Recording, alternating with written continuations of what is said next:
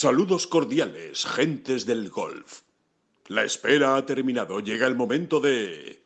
Bola provisional.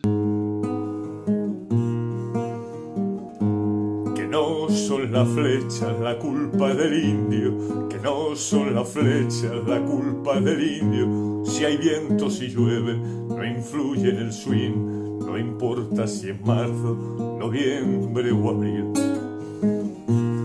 La culpa del indio, la culpa del indio, la culpa del indio, la culpa del indio. Hola, ¿qué tal? Muy buenas, bienvenidos eh, a una bola provisional más. Eh, la bola provisional del US Open. Hoy empieza, este jueves arranca el US Open de Winged Foot. Eh, les dejo un dato de un reportaje que les recomiendo, las masacres de Winged Foot, que publicaba en Ten Golf David Durán. Un dato. 2.118 vueltas se han jugado en Winged Foot, en el US Open. Se han firmado, se han firmado. Se han firmado, efectivamente. Buen matiz, David Durán, buen matiz, David Durán. 2.118 eh, vueltas se han firmado, se han entregado en, en la Casa Club en Winged Foot y solo 74 han sido bajo par, un 3,49% del total agárrense que vienen curvas esta semana en Winged Foot. Eh, bueno, ya la han escuchado ustedes. David Durán, muy buenas, ¿qué tal? ¿Cómo estás? Pues, pues para mí eh, esta es una de las semanas grandes ¿no? del año, siempre. Si no la más grande, yo, yo entiendo perfectamente a los adoratrices del máster Bueno, a ver, el British Open es que estoy enfadado con el British. Este, muchos estamos enfadados con el British este año, pero el British Open es el British Open. Ahora, la semana del US Open es, no sé, por sus particularidades, pues siempre como un, no sé, como algo muy especial cada, cada año, ¿no? Sin, sin, eh, sin, sin, duda alguna. ¿no? Sí, sí, sí. Eh, qué, susto, que pensaba que ibas a decir sin, sin, y con el silencio ese parecía que ibas a decir sin palabras. Oscar, ¿qué tal? ¿Cómo estás?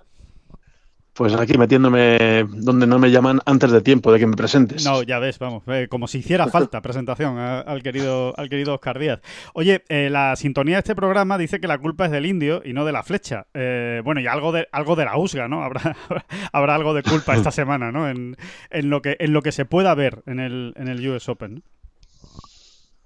Sí, yo, bueno, la USGA no, ya no nos va a sorprender. O sea, nos sorprendería que ofreciera un, US Open con unas características pues, alejadas de lo, de lo habitual. Eh, eh, y en este escenario creo que, que no, no, se pueden esconder. Eh, no sé si, si, van a tener que hacer mucho para, para potenciar el carácter que tiene Wingfoot. Como bien habéis explicado en, en, muchos de los artículos que habéis publicado esta semana, por ejemplo, la anchura de las calles es es la misma a la que se enfrentan los socios.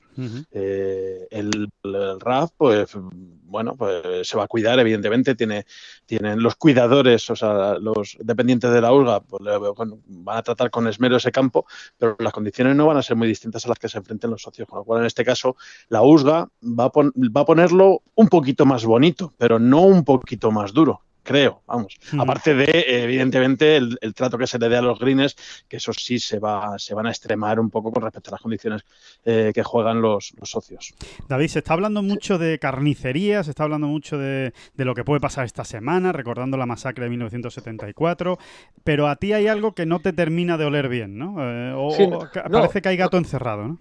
No, no, no es que no me huela bien. Eh, al, revés, incluso, ¿no? igual es hasta un tufillo interesante. no, a, ver, no, no. Eh, siempre es, complicado, ¿no? Hacer aquí vaticinios y demás. Lo que sí me sorprende, ciertamente, es que en estos días previos al US Open mm, no ha habido muchas quejas de los jugadores. ¿eh? Y en este sentido, los jugadores. Mm, de una manera u otra, más o menos camuflada, no suelen cortarse tanto. Entonces, eh, mi conclusión, arriesgada, es que algo han visto, eh, em, algo han visto en sus vueltas de práctica em, que les da cierto margen de maniobra, ¿no? O sea, a ver, eh, siendo todos plenamente conocedores de que ya saben a lo que van, ¿no? Que es un, es un escenario muy duro, que es un torneo muy duro, una semana muy dura, siempre es así. Pero ninguno ha llegado a perder la, paciencia o la calma, ¿no? En el sentido de decir, esto está injugable, ¿no? Un poco como ocurre en Eco Hills, que ya en los días previos pues, había, había gente verdaderamente alarmada, ¿no? Jugadores que estaban diciendo, pero madre mía, esto como... Esto se va, a ir de las manos, sí, esto se va a ir de las manos durante la semana. Eh, no ocurrió esta semana. Evidentemente hemos visto a Tiger eh, pues comentando que, que, es, que sí, que si te vas al RAF, eh, pues prácticamente tienes que solo puedes sacar la calle avanzando unos metros. Todo eso lo hemos visto, pero insisto, yo creo que en, su particular plan de juego, muchos o los más grandes, los, los mejores, han visto cierto margen de maniobra. No digo para ganar bajo par sobrado, ¿eh? pero sí como para, para ellos ven posibilidades de Verdi, ¿no? por resumirlo de esta manera, ¿no? En ese campo hay, ven alguna posibilidad de Verdi, ¿no? De, sí, de saber que van a caer los bogies, pero que también de alguna manera pueden ir equilibrando la balanza. Esa es mi conclusión. Dentro de la extrema dificultad, mm, ellos están viendo un campo más bien justo, donde si juegas muy bien, realmente vas a poder hacer, no un grandísimo resultado, pero sí un resultado competitivo. Esa es mi conclusión. Sí, que se puede jugar bajo par, jugando un golf Exactamente, de alta escuela, de alta escuela. Exactamente. Mira, si, si aquí juego muy bien hoy, a lo mejor juego bajo par, no todos los días, porque, porque es muy difícil jugar muy bien todos los días, pero alguna tarjetita bajo par sí puedo sacar y, ponerme ahí, ¿no? En meterme ahí en la pomada. Ese, ese es un poco... Luego también va a depender mucho, como siempre, ¿no? O sea, si va a llover un poquito, si no va a llover un poquito.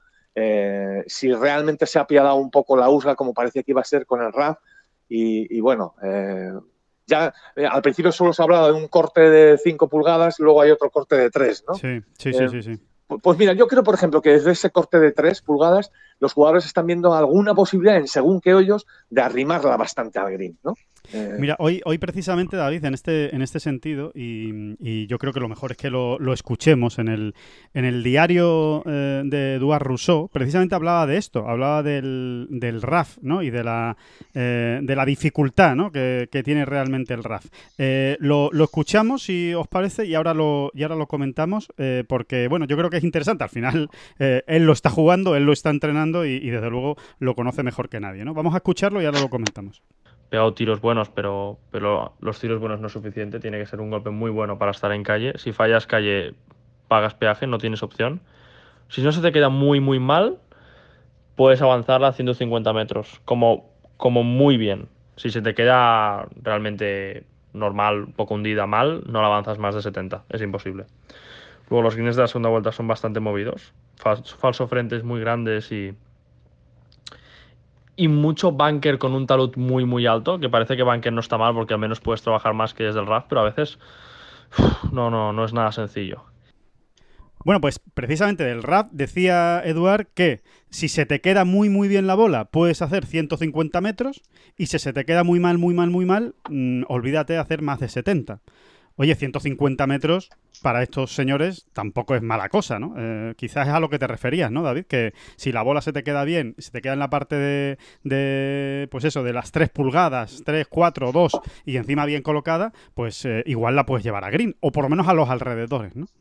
Sí, aquí va a haber mucha gente que se meta en infiernos, eh, que no vaya bien, lo va a pasar fatal. Hmm. Pero vuelvo a insistir en la misma idea. Yo creo que ellos o muchos jugadores han visto cierto margen abierto, ¿no? De, como luz al final del túnel, diciendo, bueno, bueno, espérate, que aquí, eh, si cojo calles, un número, mm, un número sensato de calles y no estoy demasiado fallón y las que fallo no, se no las fallo por mucho, ojo, eh, que, igual sí me puedo mantener en el par, menos uno, más uno, ¿no? Con cierta, no voy a decir facilidad, eh, sino que hay, hay, hay opciones, ¿no? que, se puede. Sí, sí, sí, sí. Eh, también existe la, opción, o sea, la Ojo, ojo, antes de nada, antes de que se nos olvide, Oscar eh, y Alejandro, todo esto va a depender también mucho de los greens, ¿eh? ahí va, puede ser definitiva esas, esas gotas que caigan o no caigan, ¿no? Y, luego es definitivo cómo finalmente decida ponerlos la USGA, ¿no? Y las banderas, ¿eh? Y las banderas. Eh, ha dicho, ha dicho varias veces, han dicho los jugadores que cuidado con las banderas y especialmente Tiger Woods. Dice que hay banderas que como las pongan eh, es muy difícil este campo. Sí, sobre todo tal y como esté preparado el green, ¿no? Porque si, si tú pones unos greens muy, muy duros y, muy, muy rápidos, hay efectivamente posiciones de bandera, no, no son injugables, porque hasta tanto quizás no se llegue, pero casi, ¿no? Casi. Y lógicamente los greens van a estar duros y rápidos. Ahora, ¿cuánto de duros y cuánto rápidos? Pues en, esa, en ese pequeño detalle, en ese pequeño matiz, pues van a estar, eh, están en juego muchos bogies, doble bogies y demás, ¿no? Claro. Em, precisamente, hablando de, los greens, eh, vamos a rescatar, si os parece, otro, otro audio de, esta semana, otro, eh, otro testigo directo que, hablaba y escribía para Tengolf esta semana, que es Javier Herbiti, el Cadi de Renato Paratore, que están cuidando, bueno, están preparando el, el US Open, os podéis imaginar, ¿no? Con mucho mimo, además no están acostumbrados a estas, eh, a estas citas. Renato es un jugador que debería poco a poco ir acostumbrándose a estas citas, pero de no han jugado muchas y obviamente lo han cogido con muchas ganas. Desde el domingo mismo ya estaban entrenando y, jugando 18 hoyos, eh, jugando mucho campo. Y, al hilo de lo que comentabas, David, de, los greens, de a ver cómo lo ponen, eh, decía esto sobre el green del hoyo 1, que mm, yo creo que es muy interesante. Bueno, curioso el green del 1 me ha parecido mucho. Yo tampoco soy quien para valorar, pero me ha parecido una aberrante el green del 1. Estás mejor en bunker, de la, una bandera a la derecha, en el green del 1 estás mejor en el bunker de la derecha que un pad desde la izquierda, que tiene un piano increíble que cae. Entonces eso me parece un poco raro. Nunca lo había visto en mi vida. La verdad que no sé qué va a hacer, pero tiene pinta de que de que va a estar bonito. Aquí se va a premiar mucho el que juegue bien.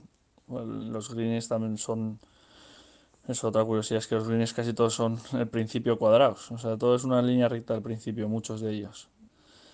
Pues eso, ¿no? Que el, que el green del hoyo 1 es posible que si hay una bandera a la derecha, como decías tú, David, si ponen muy duros los greens y los ponen muy rápidos, es mejor estar en el bunker de la derecha, fallar, que en el green por la izquierda. O sea, en el mismo green, porque el pad que se te queda eh, de izquierda a derecha es eh, imposible por un piano que, hay, ¿no? Eh, creo que, está muy bien este audio porque escenifica muy bien lo que estabas comentando, ¿no? Que si, que si ponen los greens muy, muy, muy duros y muy rápidos, pues a, veces hasta va a ser mejor no estar en green que, que estar en el mismo green, ¿no? Oscar, perdona.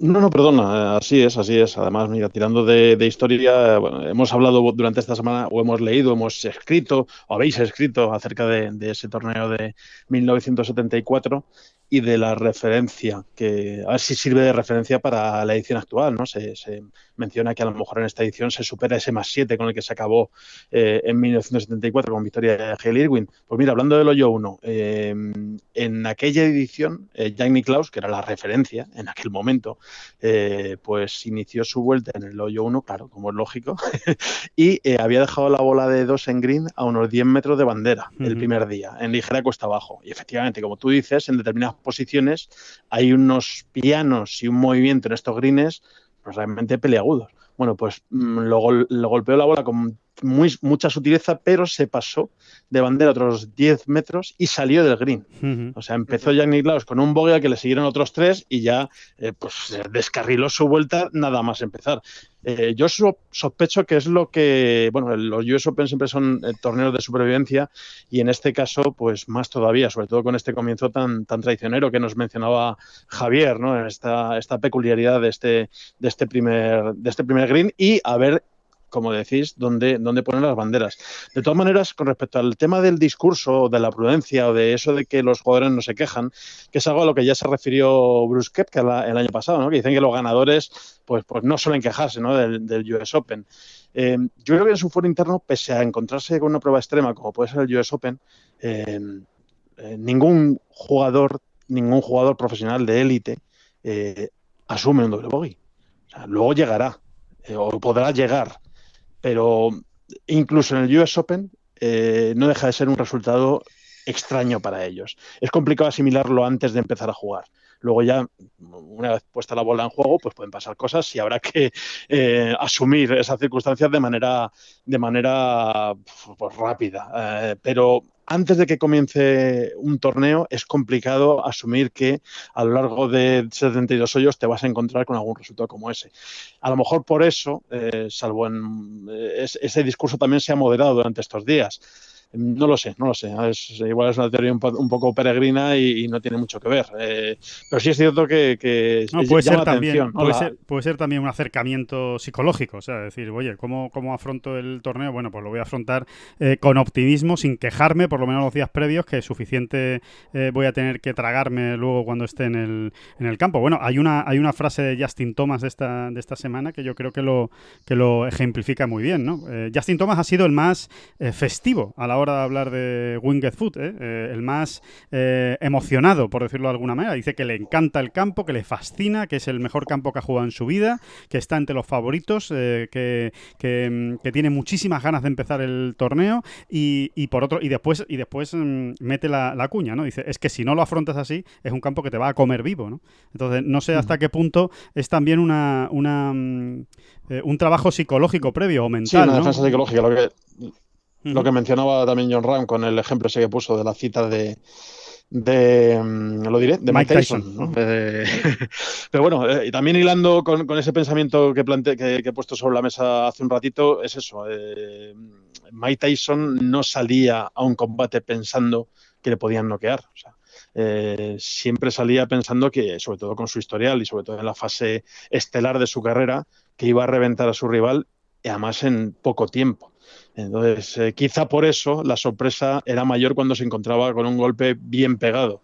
Yo creo que los jugadores de golf de élite eh, son un poco eso, son un poco Mike Tyson. O sea, no digo que se queden invulnerables o que, o que pequen de orgullo, de arrogancia a la hora de enfrentarse a, rivales tan duros como estos campos. No, estoy hablando de, rivales humanos, pero sí es cierto que eh, esto, este tipo de planteamientos de torneo, mm, por mucho que el US Open ya lo tengan más o menos eh, integrado en su cerebro por sus características, pues no deja de ser una excepción tremenda. O sea, no, al cabo del año van a jugar muy pocos campos o muy pocos torneos en, condiciones complicadas, eh, salvando muchas distancias. Uno de ellos, por ejemplo, puede ser el, Andalucía Masters. Mira, precisamente eh, Román Langask hablaba eh, para el European Tour en un podcast hace poco acerca de cómo le ha podido venir bien pasar por Valderrama a la hora de enfrentar el US Open, teniendo en cuenta que los campos no tienen nada que ver, pero sí en cuanto a ese, ese acercamiento psicológico.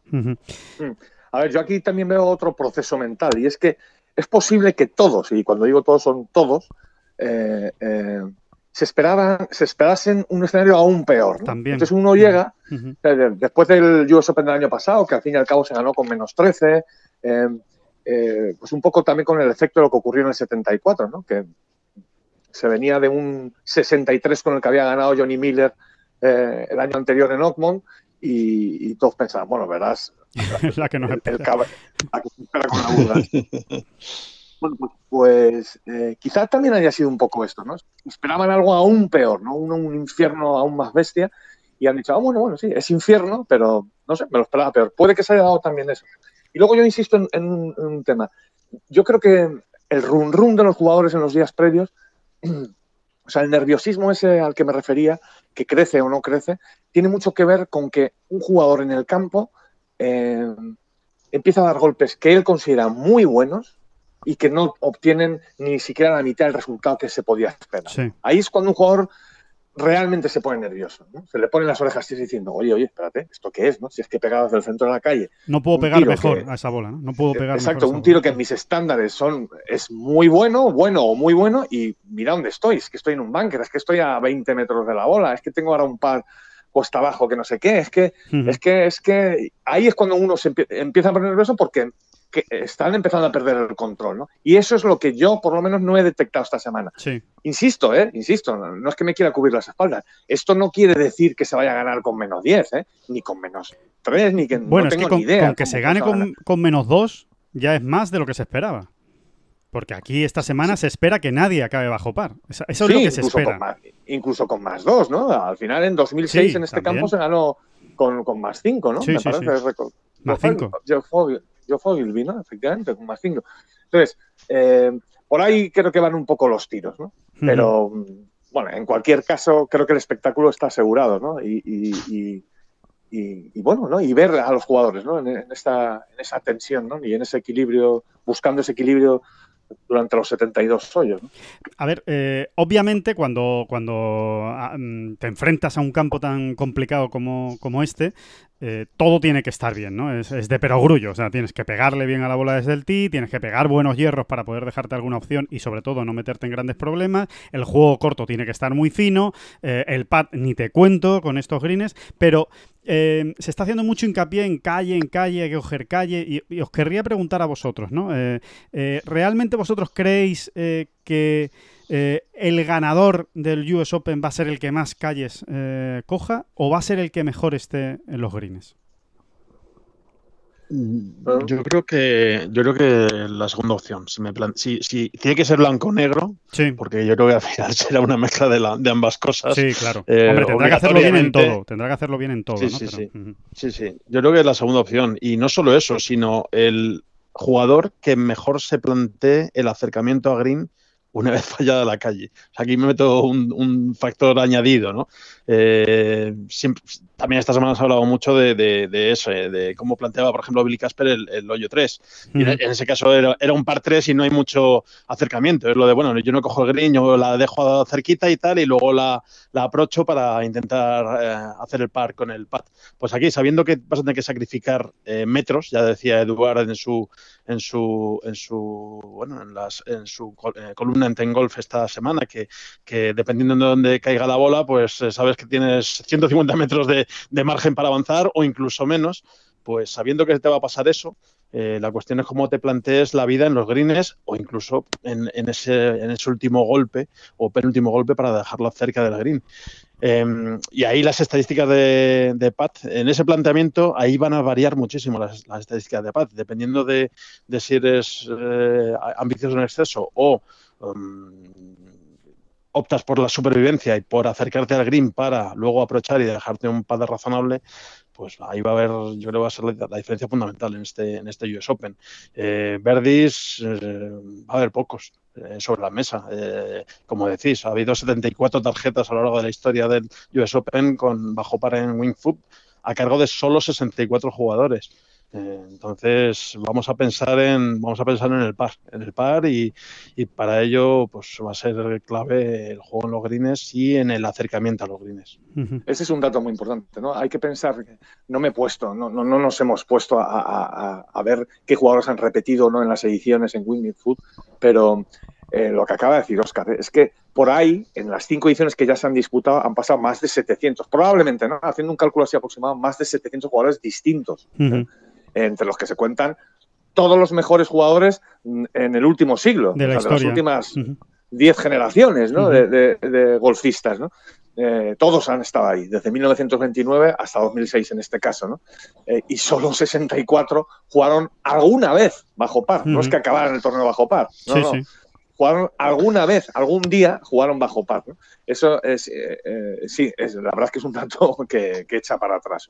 Y luego, respecto a lo que acabáis de comentar, estoy totalmente de acuerdo con Oscar y, y apunto un matiz, ¿no? Y es que realmente donde más diferencia se va a marcar es en los greens, porque luego a la hora de la verdad en las calles, estoy hablando de ese grupo de 20, 30, 40 jugadores que realmente tienen su semana y están finos, ¿no? Uh -huh. eh, entre esos jugadores que se van a jugar la victoria, va a haber mucha más, eh, se, va a se va a marcar más diferencia en el green que en la calle, ¿no? En la calle más o menos eh, todos van a andar parecidos, un día uno mejor y otro día otro peor, ¿no? Uh -huh. Y sin embargo será en los greens donde realmente eh, eh, serán los greens quienes marquen la diferencia, ¿no? Quienes pongan la, la línea en el suelo, ¿no?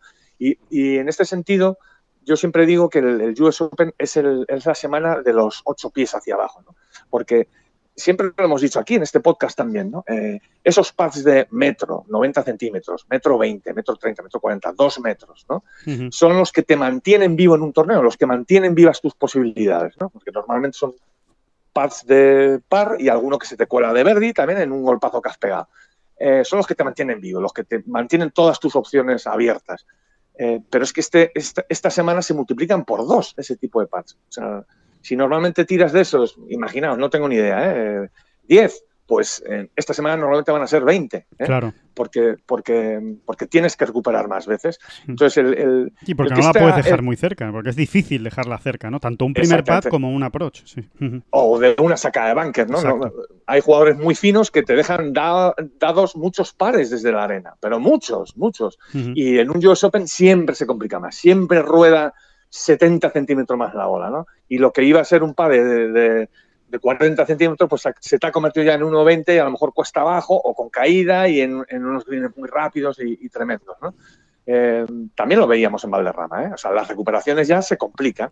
eh, y, y se te alejan siempre los Sí. pads, se te alejan, se te alejan, se te alejan. Sí, Entonces, ya- el que esté fino, entre- de 8 pies, siete, esos pads de 8 pies, que son aproximadamente 2 metros 10, de ahí para abajo, eh, entre el 1 y los 2 metros de distancia, ahí al final se deciden los US Open. Ahí al final se deciden porque realmente todos patean mucho menos para verde. Claro. Es, es así. Sí, sí, me la Incluso es- jugando, incluso jugando muy bien, ¿no? No te dejas sí. mm, grandes opciones de Verdi e incluso pateando para Verdi muchos greens, luego tienes un pad de vuelta eh, con- eh, delicadito, Sí, delicadito eh, porque en cuan- Es, eh, eh, realmente es interesante el, el dato ese, ¿no? El de, que, que comentas, David, de ocho pies, ¿no? El, el- por, por poner, digamos, la, la- la balanza en un, en un sitio, pero esos ocho pies eh, eh, es, eh, me parece un- un- una clave eh, muy importante, como, como tú dices, eh, para esta semana y, y- y habrá que verlo, ¿no? Cómo, cómo Sí, del metro a los dos metros. Del metro a los dos metros. del metro a los Del metro hacia abajo también se vuelve a igualar todo, porque del metro hacia abajo todos van a enchufar muchas, Sí. en el US Open y en todos lados. Eh, pero entre el metro y los dos metros, ahí es, donde es eh, desde mi forma de ver las cosas, donde se deciden los US Open, en, en- en esos pads entre un metro y dos metros. Ahí hay gente que va a meter todas o casi todas, o muchas, ¿no? Y, y otros que van a fallar más y, va a ser el gran filtro. Siempre es el gran filtro final. ¿no? En un US Open. Eh, se está hablando mucho, eh, como decíamos eh, ahora, de mm, vamos a escuchar otro otro sonido, eh, desde Winged Foot, es el sonido de Job Sugranges, el, el Caddy de Adriano Taegui. Mm, se está hablando mucho de la dificultad de encontrar, de, de cazar la calle, ¿no? Y, y, vale, es obvio, ¿no? Son muy estrechas, es muy difícil cazar la calle. Pero para explicarlo mejor, pues yo creo que lo ideal es escuchar a Job hablando precisamente de un caso concreto, ¿no? De, de ese hoyo 12, par 5 gigantesco de más de 600 yardas que tiene Winged Foot y por qué es tan difícil cazar la calle en este campo. Me ha llamado la atención, uno me ha llamado el 12, un par 5, que es de 633 yardas, que se juega viento en contra, que bueno, si fallas calle a la derecha, es que hoy eh, había, hubo un jugador que jugó con nosotros que con el, con el Sun no llegó a calle. O sea, es que un line en el RAF increíble. Entonces, es prácticamente ya lo juegas a cuatro golpes y la bola vas a RAF. Prácticamente no, casi seguro, porque es un poco doble izquierda. Luego hay un árbol a 160 metros de green muy grande, que, es, que prácticamente te bloquea toda la parte izquierda. Hace muy difícil el golpe a green. Así que no sé si van a adelantar el tío o no ahí. Hoy estaba muy complicado. O sea, hoy estaba muy... Si no vas a calle, es ya tienes que jugar para 6. Y no intentar hacer inventos porque se te puede hacer el hoyo bastante largo. En este sentido, y escuchando a Job, eh, David, eh, Oscar, eh, bueno, ni siquiera los pares 5 se pueden decir que sean hoyos de recuperación, ¿no? Eh, es lo que tiene el US Open, ¿no? Que, que- que- hasta los pares 5 pueden llegar a ser eh, entre los 8, 9, 10 hoyos más difíciles del, del campo. ¿eh? Sí, es el, el- aquí no hay respiro, no hay respiro ni siquiera en esas escasísimas opciones en las que parece que el campo, por el hecho de que uno yo tenga un, un golpecito más, pues te, te lo pueda, te lo pueda dar. Eh, y tiene que ser, pues si ya de por sí una vuelta de golf es una prueba de resistencia para, para el jugador y para el caddy, pues el trabajo de los caddies, en este caso de yo con Adrián, que además se estrena en el, en el US Open, va a ser, va a ser tremendo. Es que es, Eh, es curioso que diga, es curioso que diga que en cuanto fallas la calle hay que jugarlo como un par 6. ¿eh?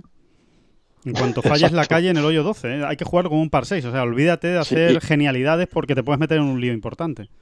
Que- y asumir el bogey cuando estás alrededor de green y se te enfrenta un y te, y te enfrentas a un, a un approach complicado o tienes que buscar eh, el centro de green o tienes que buscar o, o un piano te imposibilite dejar el golpe cerca bandera, yo creo que es fácil, pero asumir eh, que un par 5 tienes que jugar como par 6. Cuando acabas de empezar el hoyo, se te, tiene que hacer bastante cuesta arriba, sobre todo eh, cuando eres es un profesional que te ganas bien la vida jugando a esto. Pero bueno, eh, yo creo que ahí, mira, ahí efectivamente el trabajo de los Cádiz va a ser fundamental. En estas vueltas previas ya han visto eh, cuál es el planteamiento correcto para los hoyos, qué puede pasar si se tuercen y cómo tienen que afrontarlo y, supongo que, intentarán ceñirse lo máximo posible a ese plan de, a ese plan de vuelo. Eh, David, ¿tú crees que, eh, porque se está hablando mucho de que todos los hoyos, eh, bueno, se está hablando, es una realidad de Winged Food, ¿no? la mayoría de las, de las salidas son con dogleg, tanto a la izquierda como a la derecha, pero hay más dogleg a la izquierda.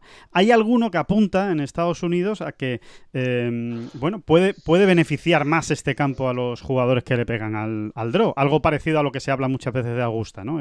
pues jugadores tipo McIlroy, tipo Bubba Watson, que se van a encontrar más cómodos. Em, ¿Tú crees que puede ir un poco también por ahí, por esa, por esa línea, de, favorecer más a los que le pegan con un efecto? ¿O al ser las calles tan estrechas, el margen ya es eh, muy pequeño para todos?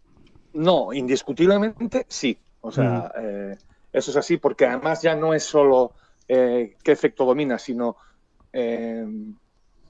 sino la sensación que tiene un jugador de draw cuando se sube a esos tis. O sea, de mayor, de mayor confianza. Y como al final la confianza es ese, es, esa, es lo que define también ¿no? a un ganador y define también a quién va a estar arriba, pues es muy importante que antes de pegar a la bola tú ya estés un poquito más seguro en el tee. ¿no? claro. Estos son, no son tonterías, ¿eh? no son tonterías. Sí, estar cómodo, eh, ¿no? Es lo, que ellos le dicen muchas veces, la comodidad, ¿no? El encontrarse cómodo. ¿no?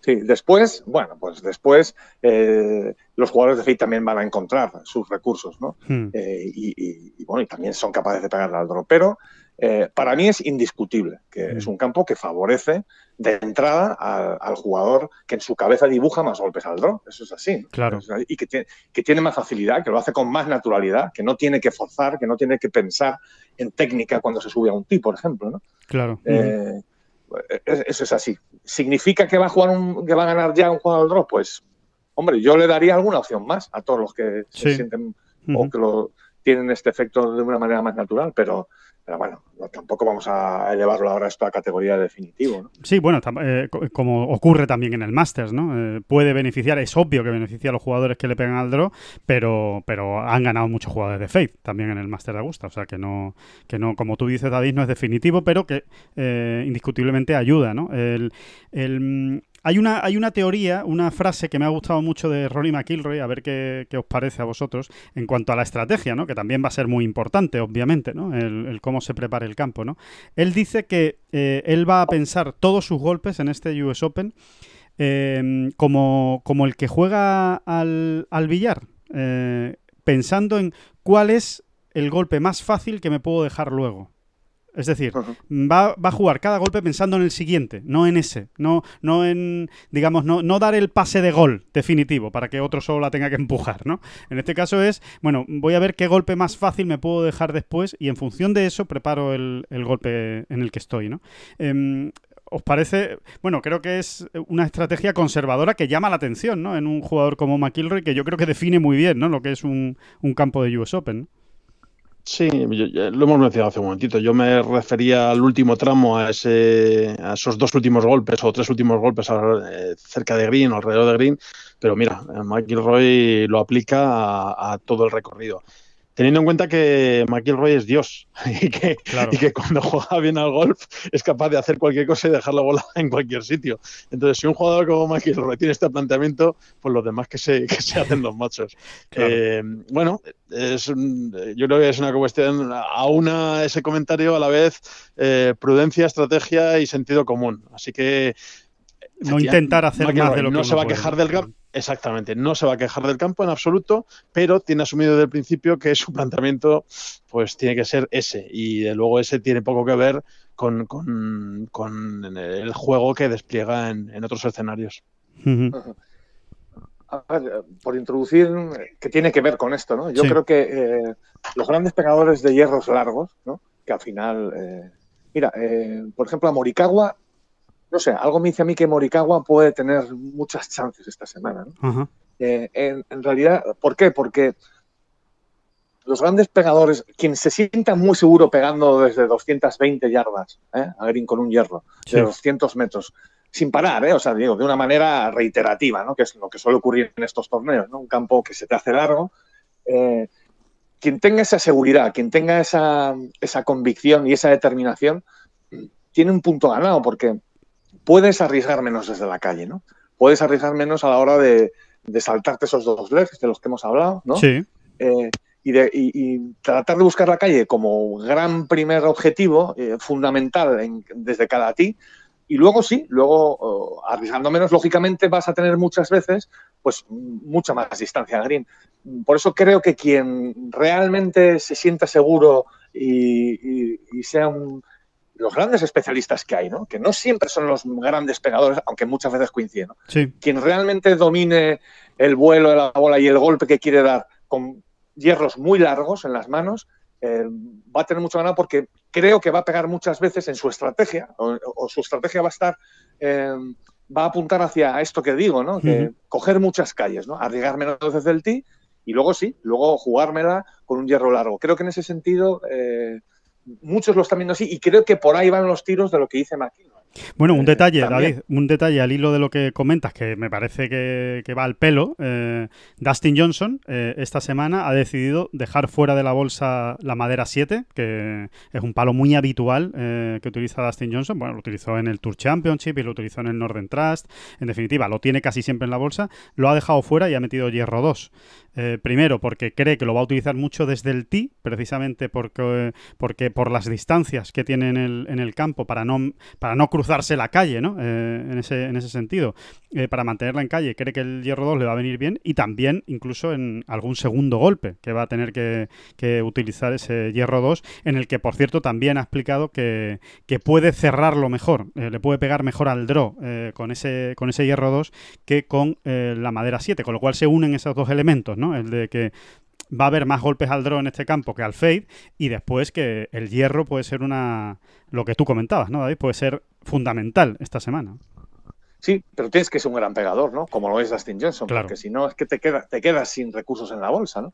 Eh, a Paratore también lo hemos escuchado, o mejor dicho, a Sucadi, ¿no? Sí, Que está escribiendo, eh, está colaborando con nosotros esta semana, pues cómo están usando tanto el hierro 2. Desde el- aparte que es que lo de Renato Paratore con el hierro 2 en las manos es un, De es un, locos. espe- es un expediente X. Es un expediente X. Sí, sí, No, es, de es el de driver, verdad, es el que- driver de Zach Johnson, ¿no? Seguramente. Exacto, el driver de muchos jugadores. Es que no es, no es normal, vamos. Eh, es una cosa espeluz- espeluznante, ¿no? y, y creo que en esa línea van a ir muchos. Es decir, yo en calle. Y luego, bueno, según los hoyos también, ¿no? O sea, Claro. es- eso es obvio, ¿no? Pero va a haber muchos hoyos donde creo que mucha gente está pensando esto. En este sentido, creo, insisto en el nombre de Morikawa, porque mm, verdaderamente juega los hierros largos, que es una barbaridad, ¿no? De bien. Y Bueno, yo en este sentido también eh, creo que John Ram eh, tiene ahí una baza, ¿no? Muy importante. Primero, él es jugador de Fate. Hemos hablado ya de esto. Sí. Realmente no va a estar lo más cómodo que uno pueda estar en, en los tees. Cierto. Y en este sentido creo que John eh, lo va a plantear así. Creo que John va a plantear, bueno, mira, no te compliques tanto, no busques saltarte eh, y menos al fade, uh, eh, Sí, unos dos legs que van hacia la izquierda, ¿vale? Claro, porque lo normal es es que, te lo la calle. es- Sí, Exactamente, lo normal es que me acabe cruzando la calle. Creo que John va a ser un poco más conservador desde el tee, lo suyo es estar en calle y luego creo que John es uno de los mejores pegadores de hierros largos. A mí es que me, me- parece, si no el mejor, uno de los mejores. ¿no? Eh, hay veces que John es más preciso, con, pegando desde 200 metros que desde 160. Sí, Es que es así. Más o, o- ahí, ahí. ¿eh? Eh, Realmente es un jugador muy, muy preciso, le, le pega con mucha convicción a esos hierros largos. sí, sí, sí, sí, sí. Y creo que puede ser una baza para él, este tipo de estrategia y, y de, de cómo entrarle al campo. Estamos hablando ya de nombres propios que yo creo que al final eh, pues a la gente le, es lo que más le gusta, ¿no? Eh, para, para saber un poco, ¿no? Lo que puede, por dónde pueden ir los tiros esta semana. Obviamente nadie tiene una bola de cristal, ¿eh? Para, para, para conocer quién se va a encontrar mejor, quién va a estar más a gusto y al final quién va a estar arriba. Pero eh, por, por ir eh, dando algunos nombres, ¿no? Que, que yo creo que están en la cabeza de todos y que me gustaría saber cómo creéis que, que llegan a este torneo y qué pueden hacer. Eh, yo creo que el primero es Tiger Woods. Eh, me, ha llamado mucho la atención un dato que también eh, dabas precisamente, David, en eh, esta semana en Ten Golf. nunca ha ganado a Winged Foot. Nunca ha jugado bajo par en este campo. Estamos hablando de Tiger Woods, ¿eh? Y ha jugado dos veces, creo, ¿no? O tres veces ha jugado en... Sí, jugó, jugó el PGA del 97 y el, y el US Open de 2006. efectivamente. Lo tiene atravesado. O sea, eso es obvio. Lo tiene atravesado. En el, en el US Open de 2006 es verdad que se, le cruzaron una situación personal eh, muy complicada, ¿no? Se acaba de morir su padre y él lo ha explicado creo que esta semana, ¿no, Alejandro? Sí, sí, sí, que, no llegó, bien llegó muy cruzado, no, llegó, bien, preparado. Eh, realmente estaba como eso, más con la cabeza en otras cosas y, firmó 2.76 uno detrás de otro y se quedó fuera del corte. En, en el 97 es verdad que hizo dos vueltas de paz, ¿no? Empezó 70-70, se puso ahí arriba, aunque aquel Winged Foot no era el de, el de, un US Open, cuidado, sobre todo por el RAF. Si la PGA no es la única, sí.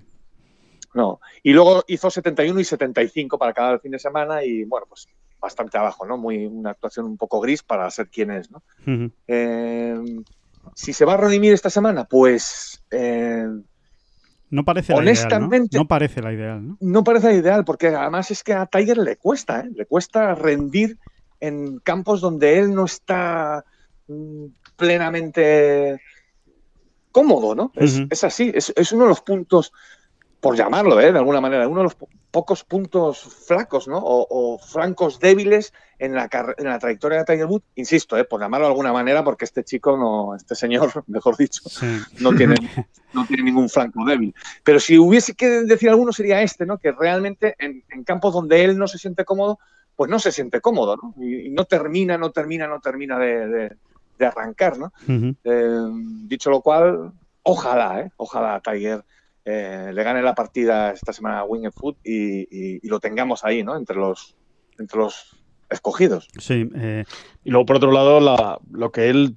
eh, suele mencionar habitualmente, lo de la falta de repeticiones, ¿no? La falta de torneos. el calendario de taller ha sido mucho más ligero que el de, que el de otros aspirantes, con lo cual no deja de ser una incógnita eh, para él y para, sobre todo para los que estamos fuera, porque él al fin y al cabo sabe cómo se encuentra, eh, sabe cómo está jugando e incluso sabe cómo ha afrontado estas, estas vueltas de prácticas en WinFoot. Eh, los demás tenemos menos, menos referencias, la, gente que no está en su círculo más, más íntimo. Así que, no sé, y esta mañana publicaba un, dato Golf TV en, en, su página de Instagram y me ha dejado bastante asombrado. La verdad es que no tiene mucho que ver, tampoco se pueden hacer lecturas trascendentales, pero por ejemplo, en el después de, caer estrepitosamente en el US Open de 2006, que efectivamente, como bien dices, estaba afectado por, eh, esa falta, esa ausencia de su padre, eh, luego eh, Tiger encadenó una racha de 10 triunfos en 16 torneos. O sea que estaba en uno de los mejores momentos de su carrera.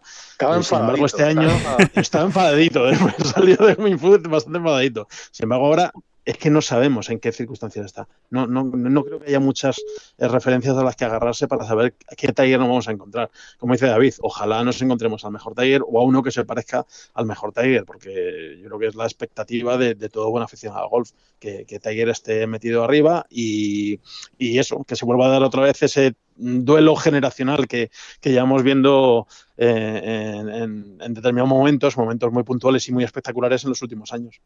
Hay un punto más a, tener en cuenta, perdón Alejandro, y es el, tema del pattern, ¿no? Eh, ya, lo, ya lo hemos hablado, ¿no? El, el, pattern es un arma definitiva esta semana, lo es siempre, y en un US Open pues, un poquito más, ¿no? Y, a Tiger le hemos visto dubitativo ¿no? en esta parcela del juego en sus últimas presencias. ¿no? Eh, especialmente recuerdo la, de, la, del último Mayor, ¿no? el PGA, donde realmente fue el pater quien le, impidió estar más arriba, incluso luchando por el triunfo, porque jugó de Tiagerín bastante, bastante bien, Tiger Woods. Em, por desgracia, es lo mismo que podemos decir de, Sergio García, ¿no? Eh, llega en un momento de paz tremendamente delicado, complicado, sin, sin, sin, sin, mucha confianza, ¿no? Es verdad, es verdad que de una semana para otra, lo hemos visto cantidad de veces a lo largo de los años, hay un jugador, o hay, ha habido casos, muchos casos, ¿eh? en los que un jugador, crack, realmente encuentra algo o, o, termina de culminar un trabajo que ya venía haciendo y dices, bueno, pues este chico no, no veía el hoyo eh, la semana pasada y, está, está enchufando todo, ¿no? Puede darse, puede darse, pero no es un buen precedente. No, es un buen precedente con el que llega ninguno de los dos, ni Tiger ni Sergio. A mí hay un, asterisco que también le pongo a, Tiger, que igual no es tan importante, ¿no? Pero que, no deja de ser al final eh, reiterativo en su, en su carrera en los últimos años, que es el tema físico, ¿no? Eh, al fin y al cabo, eh, a ver, cada vez que se falle calle, el esfuerzo va a ser importante y no está precisamente la espalda de, de Tiger para tirar cohetes, ni él se encuentra especialmente cómodo cuando tiene que forzar mucho la, la espalda, ¿no? Entonces, eh, si, si, va muy por calle y consigue ir muy recto, pues no tendrá problemas. Ahora, como empiece a fallar calles, se le puede hacer realmente muy largo, ¿no? El, el US Open y, y Winged Foot, concretamente a, Tiger, ¿no? O sea que eh, vamos a ver, ¿no? El, si os parece, eh, vamos a hablar de John Ram. ya hemos hablado de él, porque al fin y al cabo se habla de él durante todo el podcast. Pero vamos a hablar de John Ram. Vamos a escuchar primero lo que decía sobre Winged Foot. Estos son declaraciones antes de haberlo practicado esta semana, con lo cual tampoco es que eh, diga demasiadas cosas, pero bueno, sí, sí hace una primera aproximación de, lo, que, de lo que va a ser eh, y de lo que se va a encontrar. Eh, vine hace una semana y media antes de Atlanta, jugué el campo, lo vi, campazo, muy bonito, muy difícil, pero las condiciones son diferentes eh, a lo que estaban en ese día, ¿no? Está mucho más duro y mucho más rápido, así que no sé cómo voy a jugarlo. Voy a jugar hoy 9, mañana 9 y ya veré qué hacer. Bueno, pues decía John Ram eh, esta semana que para él es una motivación extra ser el primer español que gana el, US Open. Eh, ojalá, ¿no? Ojalá, ¿no? O sea, bueno, a nosotros nos da igual que sea John Ram que cualquiera de los otros cuatro españoles que están en el torneo, ¿no? Pero desde luego eh, es el que evidentemente parte con más opciones y llega mejor colocado para conseguirlo, ¿no? El, ¿Por dónde creéis que, va a pasar, que van a pasar las opciones de, John? Si sigue jugando como, como, ha venido demostrando hasta ahora, obviamente yo creo que nadie duda que va a estar arriba, ¿no? Quizá la clave esté precisamente, David, eh, y te lo pregunto a ti porque eres el que lo has comentado, en esos pads de 4 a 8 pies, de un metro, metro y medio a dos metros y medio. Sí, para Ram y para todos. Creo sinceramente que el que que el que enchufe más, sobre todo en los primeros días, ¿no? En la primera jornada, vamos a decirlo así, ¿no? Si tú consigues apuntalar más tu confianza en esas distancias, eh, tienes mucho ganado, tienes mucho ganado. Eh, Digo más de RAM, perdona, he, puntualizado de RAM en, ese tipo de pads que tú comentabas, porque precisamente en el Tour Championship yo creo que fue lo que le alejó de, estar realmente para poder ganar la, la FedEx Cup, ¿no? esos pads que van entre metro y medio y tres metros, ¿no? Pues sí, sí, sí, sí, sí, es, eh, así. La, buena nueva o la buena noticia con John es una obviedad que todos eh, manejamos perfectamente, ¿no? Y es esos dos torneos que viene de ganar, ¿no?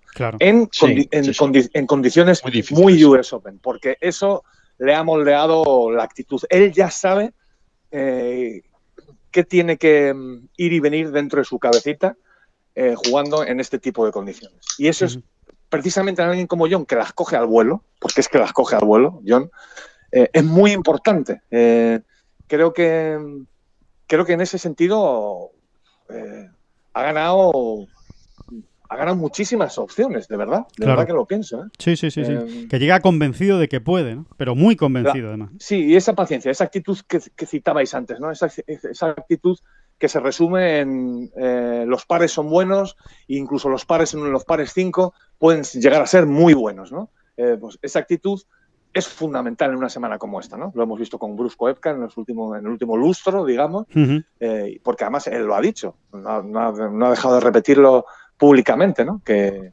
ese es el único secreto de triunfar en un US Open, el saber que en un momento el bogey puede ser no bueno, sino muy bueno, el bogey, ¿eh?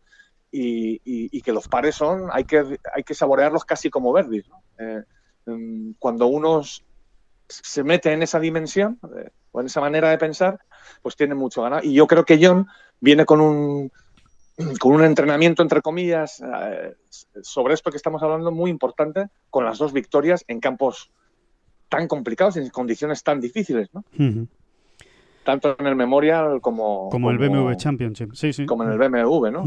Sí, sí, sí, sí. seguramente... Village, Village y, y Olimpia que realmente tuvieron preparaciones que rayaban ¿no? con, la del, con la del US Open si no eran de US Open. Bueno, David, y vamos a hacer un, un, pequeño alto en el camino, vamos a hacer un paréntesis, porque, oye, hay una noticia muy, muy, muy interesante que, que Sí, vamos un, a alto, contar. ¿eh? un, alto, un alto obligatorio, Sí. y ahora veremos por qué. Un alto en este, en este repaso al US Open, que luego continuaremos, luego seguiremos hablando de él, pero mm, hay una noticia muy buena que tenemos que dar y que tiene que ver con los federados de Madrid, sobre todo ¿eh? y fundamentalmente, aunque eh, yo creo que es algo que le interesa a todo el mundo porque vamos a hablar de uno de los mejores resorts de golf que hay en Europa. Vamos a hablar de la Manga Club y para ello eh, ya nos está escuchando Idoya Carrillo, que es precisamente las relaciones públicas de la Manga Club y bueno, y una persona a la que le tenemos un cariño enorme porque siempre está en los torneos, siempre está con, con nosotros, siempre se deja ver, siempre está al día de, de todo lo que pasa en el mundo del golf y, y sobre todo porque lleva de maravilla ese, ese resort que es la Manga Club y que, mm, y que nada, que ahí está en esta, en esta época que no está siendo tan, tan sencilla y que hay que batallar. Así que, Idoya, ¿qué tal? ¿Cómo estás? Hola Alejandro, ¿qué tal David? Pues yo encantadísima, con amigos como vosotros, vamos, esto marcha fenomenal. que, mm, que, bueno, vamos a hablar de esa oferta, pero antes de nada, eh, ¿cómo, cómo, cuéntanos, como- ponnos un poco los dientes largos con la manga, cómo está ahora mismo el resort, eh, cómo se puede ir allí, si se puede ir, que me imagino que sí, evidentemente, tenéis las puertas abiertas y que la gente sepa Sí. que, que- que ahí estáis, con todas vuestras instalaciones a disposición del público. ¿no? Bueno, eh, voy a contar un poquito más o menos eh, cuál es la situación de la Manga Club, que como sabéis es un complejo con casi 50 años de, de existencia, o sea que ya en esto del golf es veterano. Sí. Es un complejo deportivo que tiene eh, una- un hotel de cinco estrellas y tiene eh, tres campos de golf, en estos momentos dos de ellos operativos, el campo norte y el campo sur, que están pegaditos al hotel, con lo que para el golfista es comodísimo no tener que, que coger coche y desplazarse. Y bueno, como sabéis, está en la región de Murcia, muy cerquita de, pues de Madrid. Se puede venir en coche, se puede venir en tren. Estamos con las puertas absolutamente abiertas a todo el mundo que quiera venir a jugar al golf o que quiera venir a relajarse, porque tenemos, mm, como ya sabéis, un clima estupendo. Y luego además tenemos también 28 pistas de tenis y ocho campos de fútbol que estamos preparando también ahora para que venga el Sporting de Gijón y, y el Ibiza ahora en los próximos días. Y, bueno, pues eh, muy cerquita de lo que es la manga y rodeado por el Parque Natural de Calblanque, que también es un sitio espectacular para, para perderse por, por el mar, que son unas playas, tiene unas playas salvajes mm, especiales para esparcirse en estos días de, de, de COVID, digamos. Eh, David, de lo que está hablando Idoya lo conocemos bastante bien porque nosotros hemos estado allí en la, en la manga con alguna que otra concentración futbolera, ¿verdad? Que, no, que nos ha tocado estar allí y, y la verdad que es una, que es una pasada. ¿eh? Es una pasada, sí. Y como ella decía, es un complejo ya bien cuajadito, que uno, no sé, el jugador, el jugador de golf, por ejemplo, lo agradece mucho, ¿no? Campos ya bien cuajados, bien instalados, bien puestos y, y- y, bueno, y con, con la categoría, ¿no? Que da la, la experiencia, ¿no? Y, el- y- y los años que, que se lleva allí jugando al golf, ¿no?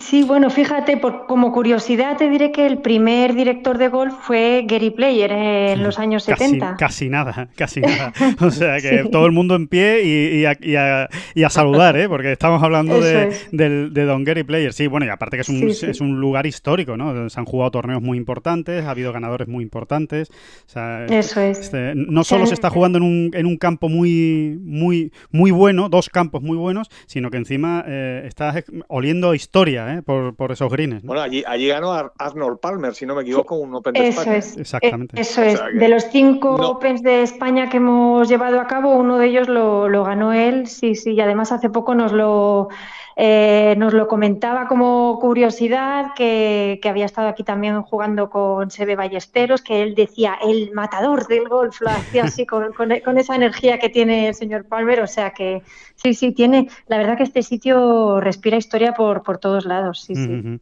Em, Doya, lo, que- lo que, como comentábamos, ¿no? La gran noticia que hay ahora mismo para los eh, federados de Madrid, hay una oferta, bueno, yo creo que es un chollazo eh, ahora mismo para todos los jugadores eh, federados por, por Madrid. Eh, si te parece, cuéntanosla tú eh, con, con detalle, pero vamos, que se puede ir allí a jugar, alojarse, Pues sí. desayuno, por un precio extraordinario, ¿no?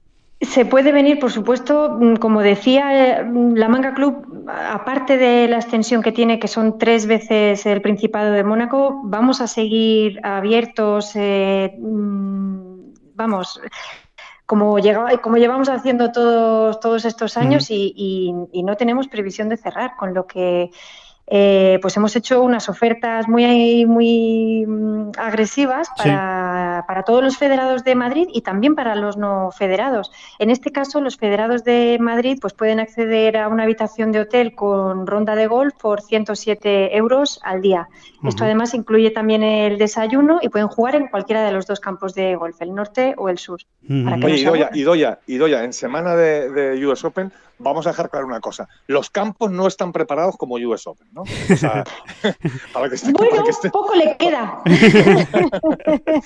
pero bueno, me, refiero por, me refiero a la dureza, no, la, preparación es impecable, pero me refiero a la dureza. Sí, que nadie se preocupe, se puede ir a jugar al golf. Que se pueden hacer muchos verdes, que se pueden hacer muchos verdes. Que no es... Sí, sí, sí. Sí, sí, sí, sí, exacto. Se puede venir sin sufrir, pero para aquellos que necesiten alguna clase, también tengo que decir que de lunes a jueves tenemos clases de golf gratis todos los días para todo el mundo que se aloje en el Hotel Príncipe Felipe. O sea que eso es una, una horita de golf, eh, de clase de golf gratis, que eso nos viene bien hasta, vamos, a, cualquiera. a todos, a todos, a todos nos viene bien. A todos, no voy a decir a quién, a todos a nos viene todos, bien. A todos, a todos. Bueno, eh, a mí desde luego me vendría de maravilla eh, esa, esa clase de, de golf. Así pues que... te esperamos, Alejandro. sí, sí, sí, pues esperarme porque la necesito, lo, lo, aseguro. O sea que alojamiento, desayuno, green fee 107 euros y encima la posibilidad de lunes a jueves de tener una hora de clase gratis. O sea, yo creo que es una oferta fantástica recordemos, ¿eh? para los federados de Madrid.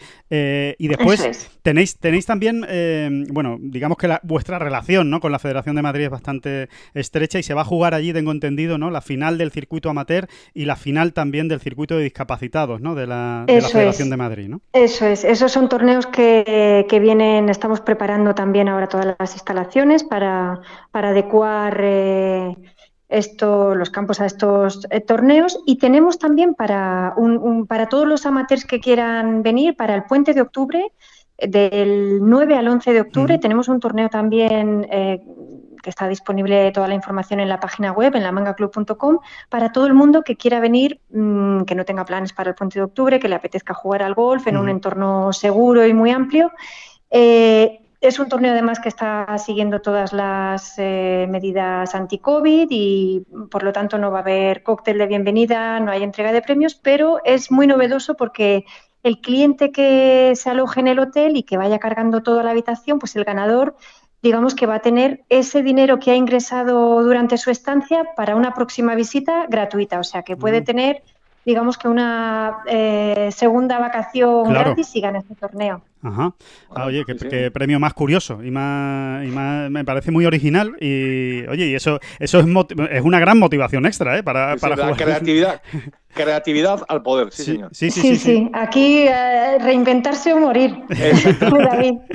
Exactamente. Eh, Idoya, y, y, por último, en cuanto a tema COVID que comentabas, bueno, eh, simplemente dejar muy claro que, que, la manga ahora mismo es uno de los sitios más seguros en lo que se puede estar, precisamente por lo que comentabas, ¿no? Porque eh, es tan grande el, resort que, tenéis que, realmente la, distancia social se puede practicar perfectamente y todas las medidas se habrán tomado, pues eh, imagino que, perfectas. Exactamente, sí, sí, sí, todas las medidas, por supuesto, anti-COVID. Y luego, como te decía, eh, la gente cuando viene de espacios cerrados como capitales grandes, Madrid, Barcelona, y pisa la Manga Club por primera vez, se asombra de la, del espacio que hay, de la amplitud y de la luz que hay.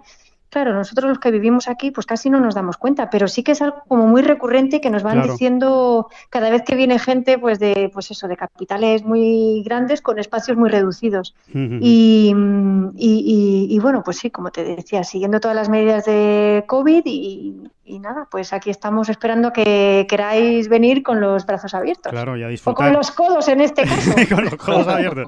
Exacto. Oye, y que hay que quedarse en España, ¿eh? que hay que hacer un esfuerzo, hay que ayudar y hay que, y hay que, y hay que irse de vacaciones en España y a disfrutar y, y que, y tener que apoyar. Tenemos que apoyar ¿eh? a nuestros campos de golf, a nuestros resorts y sobre todo ya encima cuando hablamos de, de gente y de amigos como la Manga Club que llevan tanto tiempo trabajando por el, por el golf y por, y por el descanso ¿eh? de los los, de los españoles y, evidentemente también de los, de los extranjeros. Pero en este caso hay que hacer un esfuerzo y ayudar todo el que pueda y, a disfrutar de esas instalaciones que son absolutamente extraordinarias. Pues y, y yo me apunto la clase, ¿eh? me la apunto, Idoya. Venga, estupendo. A mí, pues lo, de la, clase me ha llegado al alma también. No, no, de verdad, no, no lo había escuchado esto nunca. O sea, que, dentro del precio, que ya me parece un chollo, vaya incluido una clase de golf de una horita ahí, eh, si es que te estás pagando ya un tercio, solo la clase gratis ya te está pagando un tercio del precio total. así es, así es, David, así es, sí, pero como decíamos que esto es o reinventarse o, morir, a ver si, si, así tratamos entre todos de, bueno, pues de mejorar un poquito la economía y, de fomentar también el deporte de golf.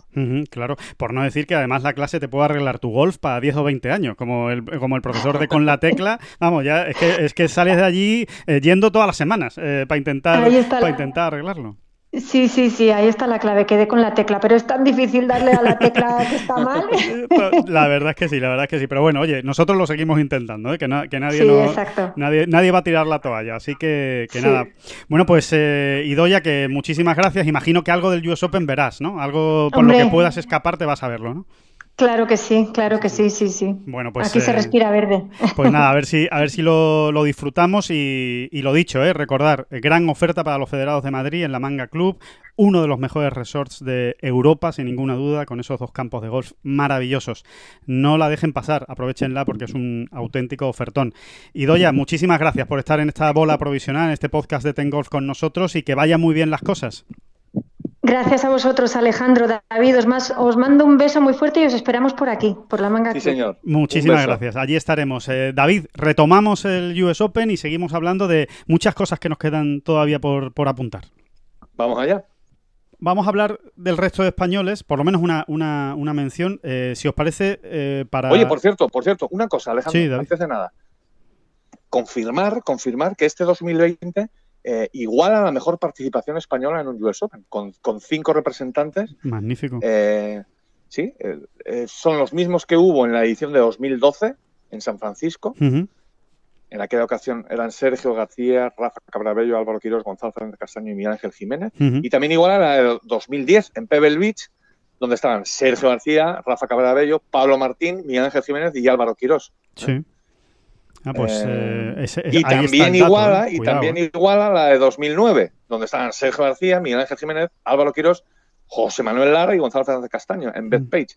Pero nunca se ha pasado de 5. Esta, esta, esta bueno pero ahí esa cifra sí sí esa cifra es, bueno es el récord no al fin y al cabo se está igualando un récord no en el US Open que es un torneo en el que siempre ha, ha costado ¿eh? tener tener españoles tener a cinco eh, de hecho eh, viendo la lista de, participantes es una obviedad pero no deja de, ser interesante que lo recalquemos solo las grandes superpotencias del golf mundial tienen más participantes que, que España o sea solo hay que quitar a Estados Unidos Inglaterra Australia y Sudáfrica eh, son los únicos países eh, eh. que tienen que tienen más representantes que España y ojo cuidado con eso. ¿Y Sudáfrica este año tiene más, más de cinco? Sí, sí, porque han entrado, sí porque han entrado Brandon Grace y Sabatini.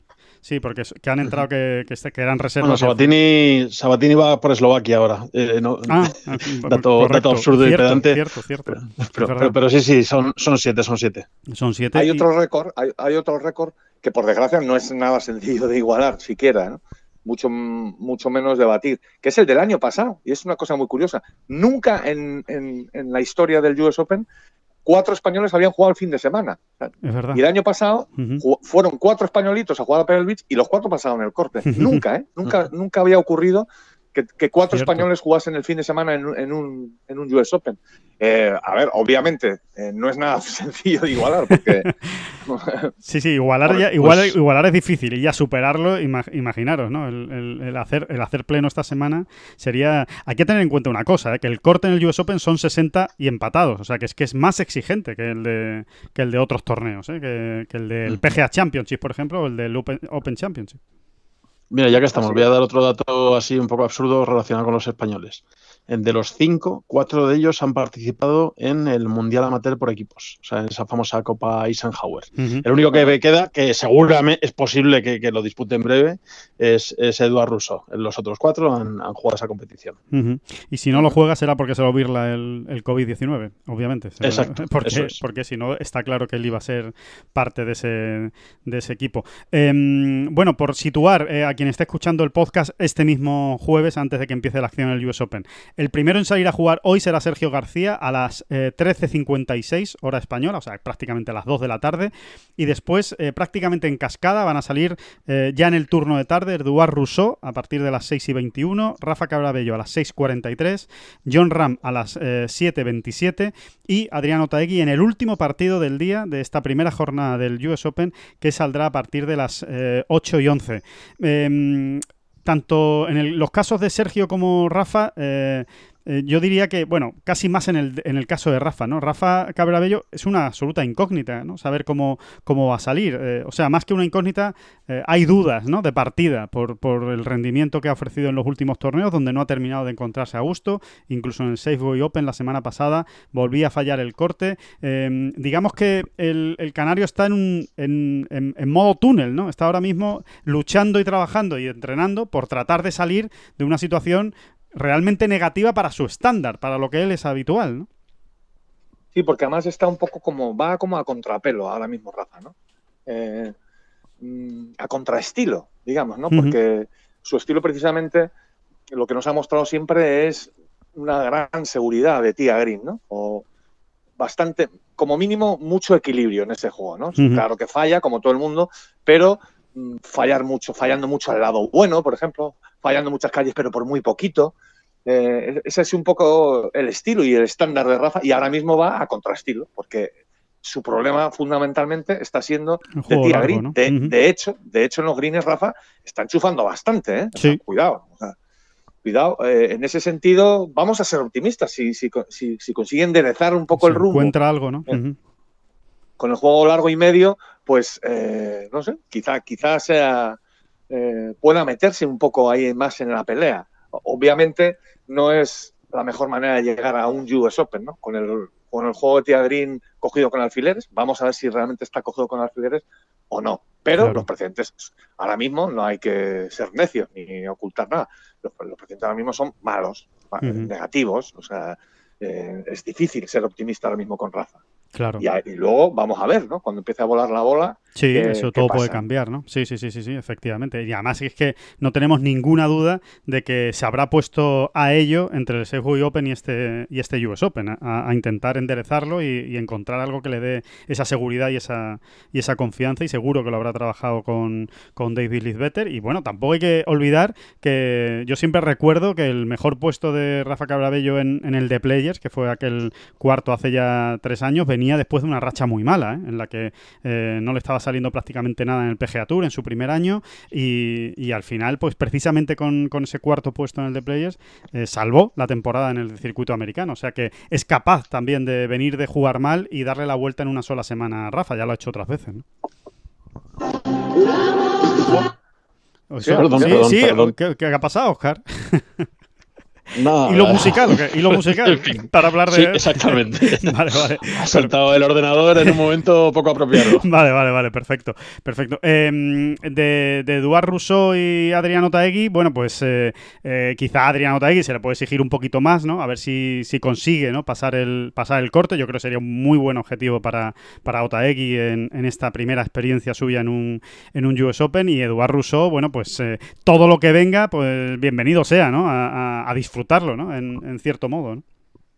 Sí, ya sigue aprendiendo como ya hizo en Valderrama, ¿eh? Exacto. Eh, Valderrama, mira, lo estaba buscando ahora mismo, ¿no? ¿Qué diferencia hubo entre aquella primera ronda que, bueno, que le cogió el toro y, la segunda? Y creo que fue bastante, ¿no? Ahora, mismo lo digo, ¿no? Pero, bueno, pues a mantener esa línea, ¿no? Sí. Eh, quienes le conocen mejor precisamente hablan de un chaval con la cabeza muy bien amueblada, que también va con los ojos muy abiertos y va con la cabeza muy despierta para ir aprendiendo, ¿no? Para ir, eh, eso, absorbiendo como una esponja. Y mira, a ver, vamos a ver, lo tengo por aquí. Sí, estás mirando los resultados de Valderrama, ¿no? Lo que hizo en la primera jornada y lo que hizo en la, en la segunda, que, que yo creo que hubo una diferencia de 6-7 golpes, una cosa así, ¿no? Más no, o menos, no, y, y, de 9, ¿no? Hizo un 83 en la primera ronda y un Ajá. 74 en la segunda. Ajá. Bueno, pues a eso le llamo yo a aprender, ¿no? Claro. Y, y, a, y, a, y, a, situarse. Pues vamos a ver si también en este US Open mantiene esa línea, ¿no? Eh, claro. Yo creo que Valderrama efectivamente... Mmm, no sé, hay muy pocas, hay muy pocos torneos, muy pocas citas así del calendario internacional que te puedan preparar mejor para un US Open en lo que decíais vosotros antes, ¿no? En, en la mentalidad, ¿no? En ese entrenamiento, vamos a decir, psicológico o emocional, ¿no? Y, y le puede que... venir muy bien, le puede venir muy bien.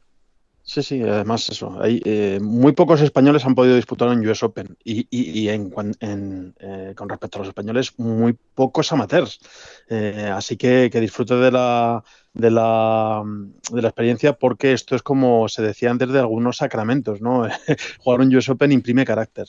Y eh, independientemente del resultado final, ¿eh? porque efectivamente va a ser muy complicado que Eduardo Russo eh, consiga un buen resultado porque es que es algo que no van a conseguir el 95% de los jugadores mm. que pasen esta semana por WinFoot. Eh, mira, yo me quiero acordar de un jugador español que se estrenó en un US Open también como amateur y que hizo un papel más que digno. Yo creo que es un magnífico espejo en el que mirarse, que fue Pablo Martín, nuestro querido Pablo Martín, en el US Open de 2007. En aquella edición, no sé si recordáis, que encima los de la USGA eh, nos hicieron el favor de poner juntos a José María Lazábal, a Sergio García y a un joven Pablo Martín, que en aquella época creo que tenía 20, 21 años y que, y que acaba de pasarse a profesional la semana, la semana anterior. Eh, he dicho antes que era amateur, pero no, estaba recién pasada sí, sí. a sí. profesional. Venía perdón, de ganar, perdón, de hecho. Venía de ganar Exacto. el en, el título ahí en el, eso es, con, con, Oklahoma, exactamente. Y bueno, el caso es que, que Martín, eso, recién pasada a profesional, pues se, se tuvo un, una primera vuelta espectacular y finalizaba tercero. Y creo que, que, en aquella edición, pues anduvo por cerca del top 30 mm. en ese US Open. Así que bueno, pues eh, como digo, aunque eh, no era eh, en puridad, no era, no era ya amateur, pues no es mal espejo en el que. Bueno, pero hablando eh, de amateurs, también se puede mirar en el de John Ram de Oakmont, que no está sí, nada mal. Exacto, ¿eh? que quedó vigésimo séptimo y el mejor amateur de todos los congregados en el torneo, efectivamente. Hace menos, hace. Bueno, y ya si nos podemos a mirar, da igual, amateur o profesional, pues tenemos el tercer puesto de John Ram el año pasado. Exacto, por cierto, que es el mejor puesto, ¿no? De un español, corrígeme David bueno, si me equivoco, en el US no, Open. No, no, no. ¿Hay un segundo te puesto? Corregimos, te corregimos. Ah, bueno, Miguel Ángel Jiménez, el segundo sí, puesto sí. en Pebble Beach. Por favor, claro, el famoso ese Pebble Beach. Ese es el único sí. segundo puesto. Y tam, no, español. perdón, y hay un, hay un, y un, hay un, hay un segundo puesto de, de Sebe. No, en... no, no, no, no. A ver, a ver, a ver, a ver. Quedó a ver tercero, no. quedó tercero. Quedó tercero en el 83, cuando ganó Larry Nelson. En el 83 quedó cuarto y en el 87 quedó tercero. En el 83 ah. es la verdadera pena porque eh, Sebe salió el domingo. Ah, acabó cuarto, efectivamente, pero era, era cuando tenía todas las opciones. Exacto, eso es, eso es. Salió líder, salió líder el domingo. Salió líder, exacto, después de 54 le salió, años. Le salió una mala. Esa es, esa es una de las grandes espinas en la carrera de Sebe, seguro. Eh, Sebe, como él era tan propio, eh, tan suyo, eh, realmente no, no, no, llegó nunca a hablar muy bien del US Open, pero ahí estuvo 18 años seguidos jugándolo. ¿eh? Que, que, que, estas cosas a veces, además como con, con bueno, pues con, con, la carrera de Sebe, que fue como fue, ¿no? Por culpa de aquella espalda maldita, ¿no? Uh -huh. O aquella dichosa espalda. Eh, bueno, Sebe jugó, empezó a jugar el US Open en el 78 y no paró de jugarlo hasta el 95, todos los años, ¿eh? Lo que indica que realmente, ¿no? En su fuero interno era eh, un reto que él tenía, ¿no? Un reto que él tenía. 18 eh, ediciones consecutivas jugó el, el US Open yendo en mejor y peor forma. Y realmente, cuando estuvo más cerca fue aquel año 83, que es una pena porque además era en Oakmont, ¿no? Que era, eh, pues no sé, es que, es que a Seve ya lo hubiésemos tenido como ganador en, el, en Augusta, en, en, San Andrews y en Oakmont, ¿no? ¿Qué, qué, más, ¿Qué más se puede pedir, no? Solo mm. hubiese faltado, yo qué sé, ganar en, pues luego en, en Pebble Beach, ¿no? O en, claro. Eh, pero, pero eh, fue una pena, ¿no? Y luego en el 87 efectivamente quedó tercero en el Olympic en San Francisco, uh -huh. pero ahí ya no salió con tantas opciones, ¿no? Ahí no salió con tantas opciones. Y luego también tiene un quinto puesto. Es, es que al final en un podcast como este hay que acabar hablando de sede. Porque, Siempre. Sí, sí, porque es que, por supuesto, por supuesto. Porque es que, porque es que además eh, todos estos que han venido detrás, pues quieras que no, ya vienen con otras experiencias, vienen, vienen con, con precedentes. Abrió el camino a machetazos, sí, sí, sí. Claro, es que al final pensar lo que era un US Open en el 78, cuando Seve se presenta allí aquí vengo, chicos, ¿eh? Eh, a jugar ese, ese torneo tan absolutamente especial, tan absolutamente peculiar. No, pues se llegó allí y tan americano. por ejemplo, y, en el, y en el 78, en su debut, pues queda decimosexto, ¿no? Ese era Severiano Ballesteros y hay que valorarlo y, no dejar de hacerlo. Em, eh, sí, es, que es, así, ¿no? por, precisamente por el tema de ese pionero. En el 83, por cierto, poneros en la piel de los periodistas, aficionados y jugadores norteamericanos, porque en el 83 se había, había ganado el Masters y en el siguiente Major, que era el US Open, se planta líder a, falta de una jornada, ¿no? una barbaridad. Eh, me gustaría ver qué, qué pasa por la cabeza de todos aquí. Dice, este, este ha venido para quedarse y nos va a sacar a todos aquí a gorrazos. ¿no? Claro, claro, claro. Por, desgracia no pudo culminar esa victoria, ¿no? pero, pero bueno, ahí está, ¿no? Ahí está. Creo que no tenemos que aburrirnos nunca, ¿no? De, de, recordar todas estas bestialidades que hizo Severiano Ballester. Sin duda. Y creo que es necesario, ya no solo por justicia histórica, eh, recordarlo. O sea, creo que creo que hacemos más que bien, o haces más que bien, David, que tú tienes buena memoria y lo tienes todo muy bien ubicado. Eh, ya no solo por, por convertirnos en abuelos cebolletas y tirar siempre de los mismos recursos, sino porque es que pasa el tiempo y pasan las generaciones y hay salvo bueno, pues eh, gente como, como John Ram, ¿no? Que, se preocupa, bueno, no quiero ser injusto con ninguno de los profesionales españoles, yo estoy convencido que hay muchos enamorados de, la historia del golf, pero ya en, eh, en, nuestro país creo que hemos sido más un país de aficionados jugadores que de aficionados al deporte y a la historia del deporte. Entonces, es muy necesario hablar de, lo que han hecho los españoles y en este caso sobre todo de lo que ha hecho Sebe, que al fin y al cabo es nuestra principal referencia en la historia del golf. ojalá, ojalá este, este domingo se ponga otra otra pica histórica ¿no? en el US Open y, consigamos por fin que un español gane, gane este, este torneo. Ya serían tres de los cuatro grandes y el día que se consiga el US Open y solo quedaría el PGA Championship para el que habría que esperar el año que viene. Eso, eso está claro porque es el único que, ha, que ha, pasado. Y el US Open es como el principal escollo, siempre me ha parecido a mí, ¿no? Para ese gran slam soñado del golf español, ¿no? Porque, bueno, pues por todo lo que estamos hablando. A mí sí que me da que el PGA algún día los cogemos a todos despistados, ¿eh? Y, y, y, alguno, de los, y, alguno, de los nuestros, plim, plan, plim, plan, se lo lleva, ¿no? lo veo como más asequible, sobre todo lo, lo, veo más asequible para un mayor número de jugadores, ¿no? No sé si me explico. O sea, al final. También es más fácil participar, ¿eh? También es más fácil participar en el PGA. Exacto, es más fácil participar. Si te, o sea, eres 98 del mundo y te puedes meter, ¿no? E incluso 103 del mundo, es más fácil que haya una mayor participación y lo veo un poquito, un poquitín, ¿eh? un poquitín más abierto. Eh, eso, en llegar con, en igualdad de condiciones con otros. ¿no? El US Open parece ese escollo y cuanto antes lo salvemos, ya estaremos mucho más cerca de ese gran slam que yo creo que se lo merece el golf español. Sí, sin duda. Bueno, pues eh, vamos a ver qué, pasa. Eh, ya ven, el, escenario no puede ser más fabuloso, el US Open no puede ser más divertido este torneo. Vamos a ver cómo sufren los jugadores una vez más en, este, en este torneo. Eh, vamos a ver quién es el que más resiste, como, como decía John Ram, quién es el que más aguanta y aguanta hasta el final. Esa será la clave para ganar este, este US Open y eso es lo que vamos a ver este fin de semana y se lo vamos a contar el lunes según acaben los eh, según acabe el torneo y, ojalá sea contando muy buenas cosas. Eso eso, es lo que vamos a ver a partir ya en unas horitas. En unas horitas, sí, sí, sí. A las 6 de la tarde comienza la retransmisión en España a través de Movistar Golf y hasta la una, así que vamos a tener horas. En dos horas. Alejandro, en dos horas está saliendo como en dos horas y diez está saliendo Sergio, ¿no? Exactamente, y en una hora está saliendo el primer jugador. Ahora mismo esto se está terminando de grabar a las 11.44, pues a las 12.50 sale el primer jugador al US Open. Eh, es la primera salida de, hoy. Así que, que nada, que empieza, que empieza esto, recogemos los bártulos y nos ponemos a ver el, el US Open para ir contándoselo en Ten Golf durante todos los días. Oye, un, último matiz, ojo con el viento, ¿no? O sea, eh, los partes han ido ahí variando un poco, pero sigue hablándose de, viento, Va a haber viento las cuatro jornadas y esto al final puede ser también un, factor que desequilibre o equilibre la balanza, ¿no? sin duda, sin duda, le va, le, va, a meter todavía más, más picante porque, como dices David, va a haber viento todos los días. No va a ser ningún vendaval ni ningún huracán, por lo que dice la previsión, pero sí que va a afectar. Va a ser suficientemente importante para que sea algo más que una brisa en determinados momentos de la, de la vuelta. Así que eh, vamos a ver también cómo, cómo afecta o cómo influye en el resultado y en la manera de jugar y también en la preparación del, campo que realice la USGA. Eh, les decía que se lo contaremos esta semana, simplemente darle dos noticias que, hombre, que a nosotros nos hacen mucha ilusión, que tanto Pablo Arrazábal como Jorge Campillo eh, van a ser nuestros comentaristas, analistas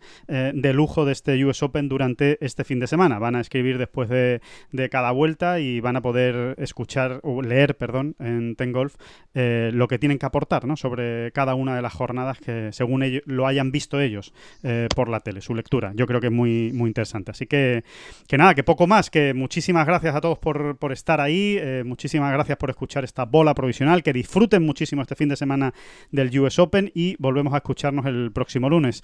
Oscar Díaz, muchísimas gracias. Faltaría más. Y David Durán, muchísimas gracias, por supuesto. No, no, no, no. Las gracias a usted.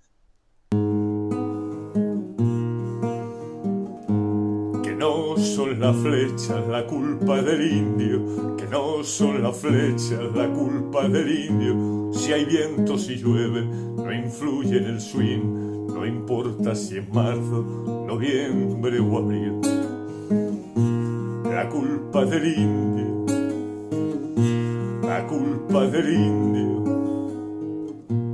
la culpa del indio, la culpa del indio.